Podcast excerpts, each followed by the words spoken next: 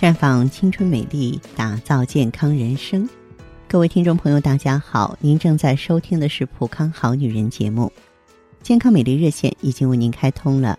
您有任何关于健康养生方面的问题，可以在微信公众号搜索“普康好女人”，普是黄浦江的浦，康是健康的康。添加关注后，直接恢复健康自测，那么您呢就可以对自己身体有一个综合的评判了。今天呢是七夕节，啊，我们有必要呢对内心充满浪漫渴望的女士们多说几句。在我们国家，农历七月初七的夜晚，天气温暖，草木飘香，这就是我们俗称的七夕节。也有人呢把它叫做乞巧节或女儿节，这是中国传统节日中。最具浪漫色彩的一个节日，也是过去啊姑娘们最为重视的日子。在晴朗的夏秋之夜，天上繁星闪耀，一道白茫茫的银河横贯南北，在河的东西两岸呢，各有一颗闪亮的星星，隔河相望，遥遥相对，那就是牵牛星和织女星。七夕呢？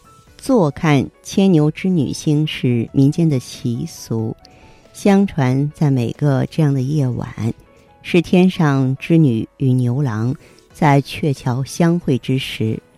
那么织女呢，她是一个美丽聪明、心灵手巧的仙女，凡间的妇女啊，便在这一天晚上向她祈求智慧和巧艺，也少不了呢向她求赐美满姻缘。所以说，七月初七呢，也被称为乞巧节。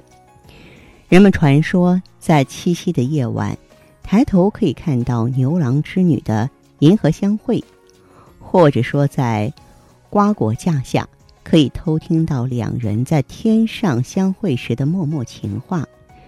女孩们在这个充满浪漫气息的晚上，对着天空的朗朗明月，摆上时令瓜果，朝天祭拜。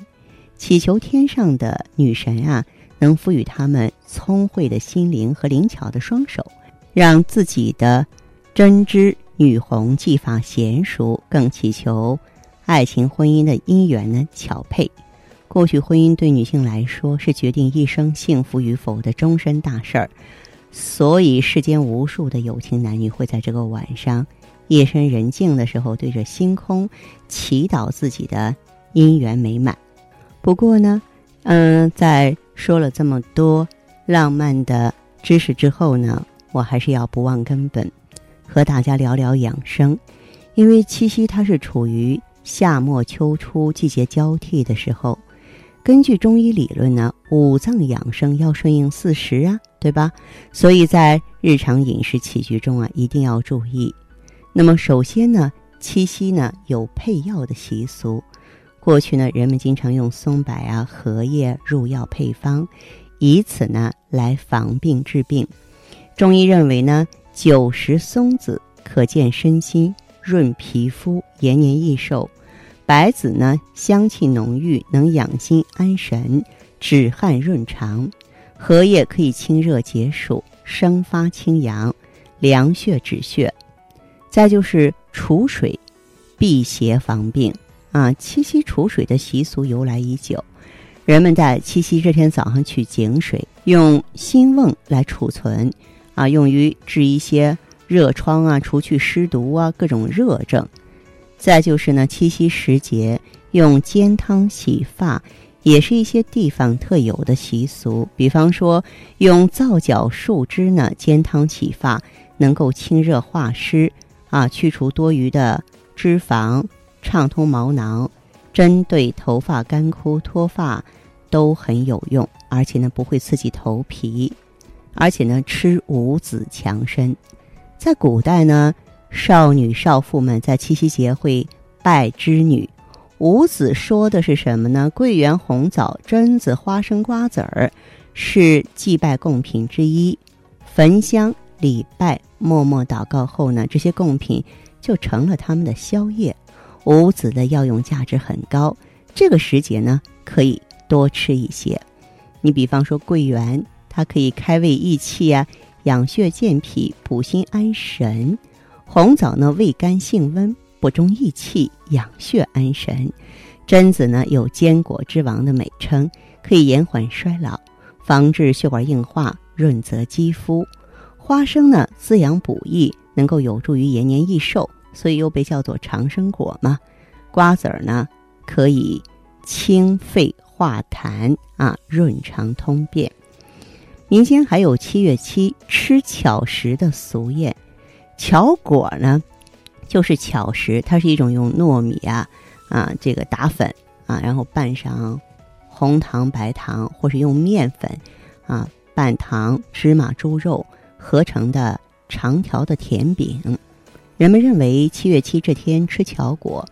不仅能帮助牛郎和织女在鹊桥上相会，还能让自己的心愿也实现。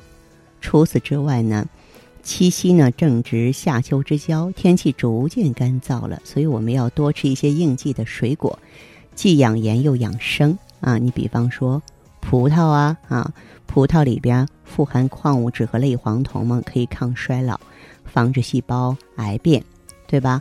葡萄籽儿中的花青素，它的抗氧化功能比 VC 高十八倍呢。经常吃葡萄对神经衰弱和过度疲劳有好处。再就是石榴，石榴呢可以帮助消化、抗胃溃疡、软化血管、降低血脂和血糖。不仅呢能防治冠心病、高血压，还能达到一个健胃提神、增强食欲、益寿延年的作用。苹果也不错呀，啊，而且价格不贵。它可以补脾养胃、润肺、生津止渴，被称为心脑血管的保护神。经常吃可以改善呼吸系统和肺的功能。此外呢，紧张之余吃个苹果，还能够提神醒脑、缓解压力呢。还有就是猕猴桃，它里边有血清促进素嘛，可以帮我们稳定情绪。其丰富的膳食纤维还可以促进心脏健康，帮助消化呢。所以呢，我希望各位能够了解这些。这个七夕节不仅过得如梦幻一般，还要美美的、健健康康的、平平安安的。这是我对各位美女七夕节送上的祝愿。那好的，听众朋友，如果有任何问题想要咨询呢，可以加我的微信号啊，芳华老师啊，芳华老师的全拼。嗯，公众微信号呢是普康好女人。当然，你也可以直接拨打电话进行咨询：四零零零六零六五六八，四零零零六零六五六八。